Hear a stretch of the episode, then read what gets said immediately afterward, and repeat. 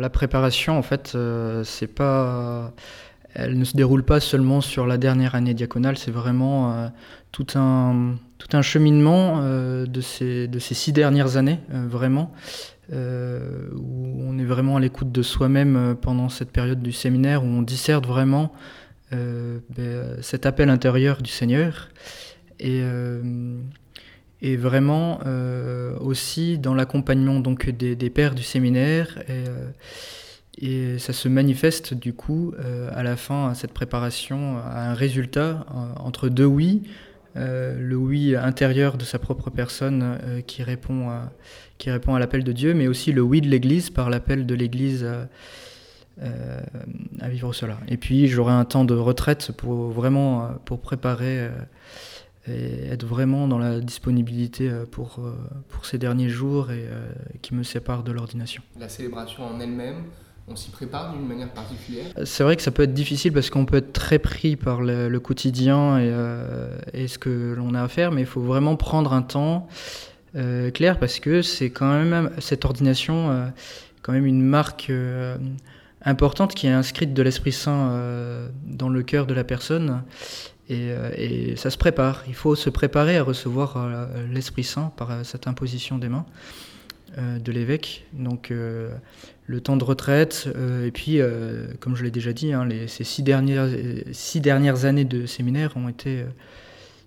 ont favorisé à cette préparation à, à recevoir cela. Quelle est pour toi aujourd'hui la mission d'un prêtre? Je distinguerai entre la mission première et la mission principale. Euh, pour moi, la mission première doit et doit rester euh, euh, l'annonce de la bonne nouvelle, donc une orientation sur la mission.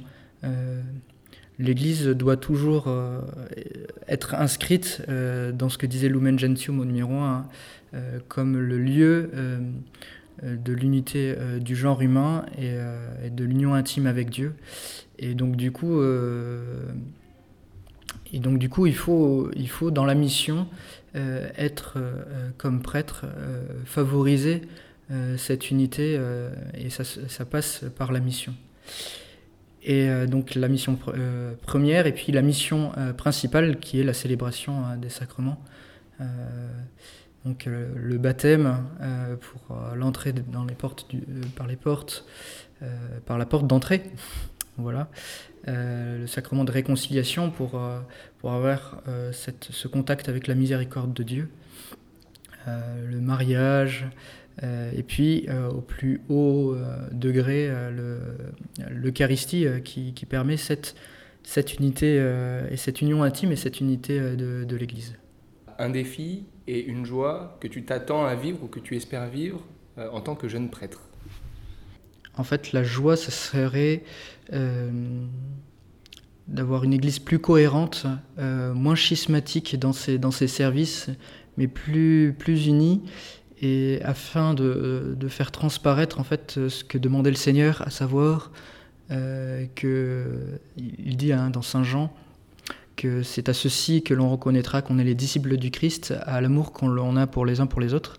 Et il disait ça à ses disciples. Et, donc du coup, euh, ma joie euh, que j'attends, euh, ça serait de manifester au monde cette unité de l'Église qui est parfois pas très manifeste et pourtant qui, qui est quelque chose de, de primordial et nécessaire. Alors ça c'est la joie et le défi. Le défi c'est une question intéressante parce que en fait oui, ce, don de ma vie, en fait, c'est que je, veux le vivre dans la libre disponibilité.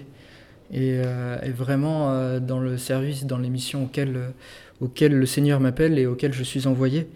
Voilà, peut-être mon défi, alors je ne sais pas si c'est le défi de l'Église ou si c'est mon défi, mon défi, ce serait vraiment de vivre dans la paix, cette disponibilité au Seigneur pour, pour manifester son amour dans le don de soi-même.